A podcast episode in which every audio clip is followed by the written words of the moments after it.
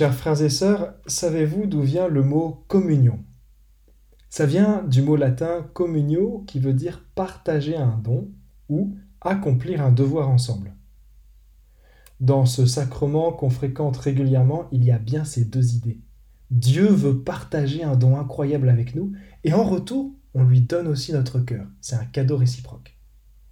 Et puis tous ensemble, on va accomplir une forme de devoir de fraternité entre nous, une fraternité chrétienne.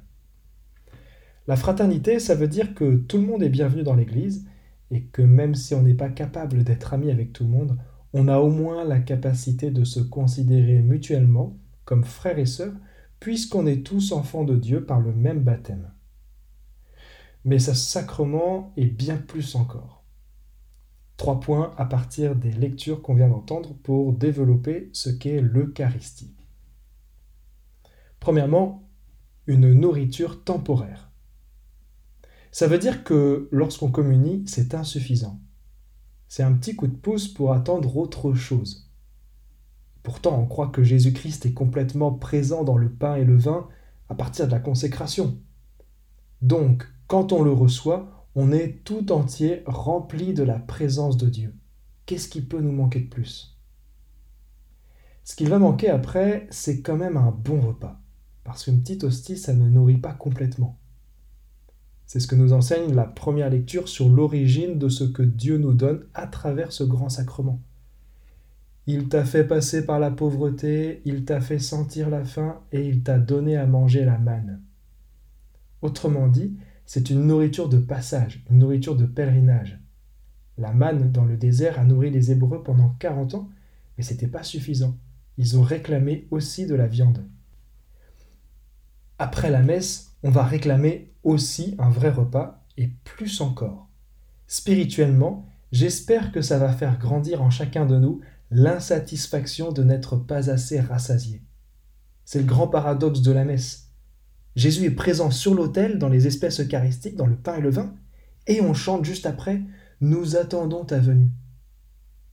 C'est une manière de dire que l'Eucharistie va nous rassasier partiellement et qu'on attend la venue de Jésus-Christ à la fin des temps et on attend de le rencontrer définitivement dans son royaume. Une nourriture temporaire. Deuxièmement, un sacrement de communion. C'est ce que j'ai essayé d'expliquer au début avec mon histoire de fraternité. Et Saint Paul le reprend dans la deuxième lecture. Puisqu'il n'y a qu'un seul pain, la multitude que nous sommes est un seul corps. On va vivre pendant quelques instants une communion à Dieu par la communion au corps mystique du Christ. C'est-à-dire que tous ensemble, on va devenir ce qu'on a reçu, le corps du Christ. C'est là où on se doit de faire un effort très important à notre époque. Dans un monde de réseau où on recherche les gens qu'on aime parce qu'ils sont comme nous, on doit pouvoir élargir ces groupes dans l'Église. Partout où l'Eucharistie est célébrée, ce sont des frères et sœurs chrétiens qui sont en communion avec nous. C'est le cas chez les orthodoxes, chez les catholiques de tous bords, dans les paroisses qui ne sont pas comme la nôtre, partout.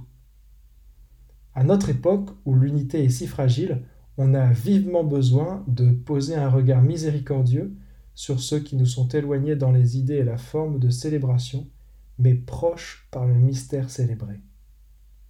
En prendre conscience est déjà une manière d'honorer l'Eucharistie. Un vieux proverbe d'origine aléatoire dit Un crouton trempé dans la soupe de l'amitié plutôt qu'un banquet d'insultes une nourriture temporaire, un sacrement de communion, et troisièmement, un passage du pain à la chair. Dans l'Évangile, Jésus dit En effet, ma chair est la vraie nourriture et mon sang est la vraie boisson. Serait-ce la porte ouverte au cannibalisme? Quand on entend le mot chair, c'est la même chair que celle dont on parle dans le credo. On croit à la résurrection de la chair. Le mot français est un peu limité et pourrait signifier notre côté physique, le côté viande. Mais la chair, c'est bien plus que ça. La chair, c'est un tout qui comprend le corps, les émotions, le psychisme, la volonté, l'âme, la relation qu'on a aux autres, etc. Et cette chair, on sent bien qu'au fil du temps, elle est blessée, qu'elle a une tendance à l'égocentrisme, au péché. Elle a besoin d'être visitée par le Seigneur tout entière pour trouver la guérison et devenir lumineuse à la résurrection. Dieu s'intéresse tellement à nous qu'il veut nous diviniser tout entier. Le jour où on meurt, on ne devient pas des anges, on reste des hommes en attente de retrouver totalement notre chair. Donc, en attendant toutes ces réjouissances, Dieu nous donne l'Eucharistie, ce grand mystère dans lequel le pain laisse la place à Jésus dans sa vraie chair, pour que notre propre chair soit transformée par sa présence. Le pain eucharistique qu'on consomme avec foi est communion substantielle à la chair de Jésus-Christ. Une nourriture temporaire, un sacrement de communion, un passage du pain à la chair. Conclusion. La messe est un grand mystère. C'est un mystère de communion durant lequel on peut goûter à l'unité de l'Église tout entière. Ce qui est fou, c'est que même si on ne reçoit pas le sacrement de l'Eucharistie pour diverses raisons, médicales, canoniques, état de l'âme, etc., on reçoit quand même une grâce de communion. La bonté de Dieu est très large. N'oublions pas qu'un des effets de ce sacrement autour duquel on cristallise souvent beaucoup de tensions est un cadeau puissant de communion.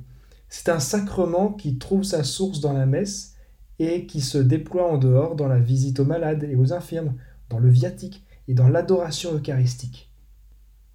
Demandons au Seigneur, frères et sœurs, de nous faire entrer un peu plus dans cette grâce de communion. Amen.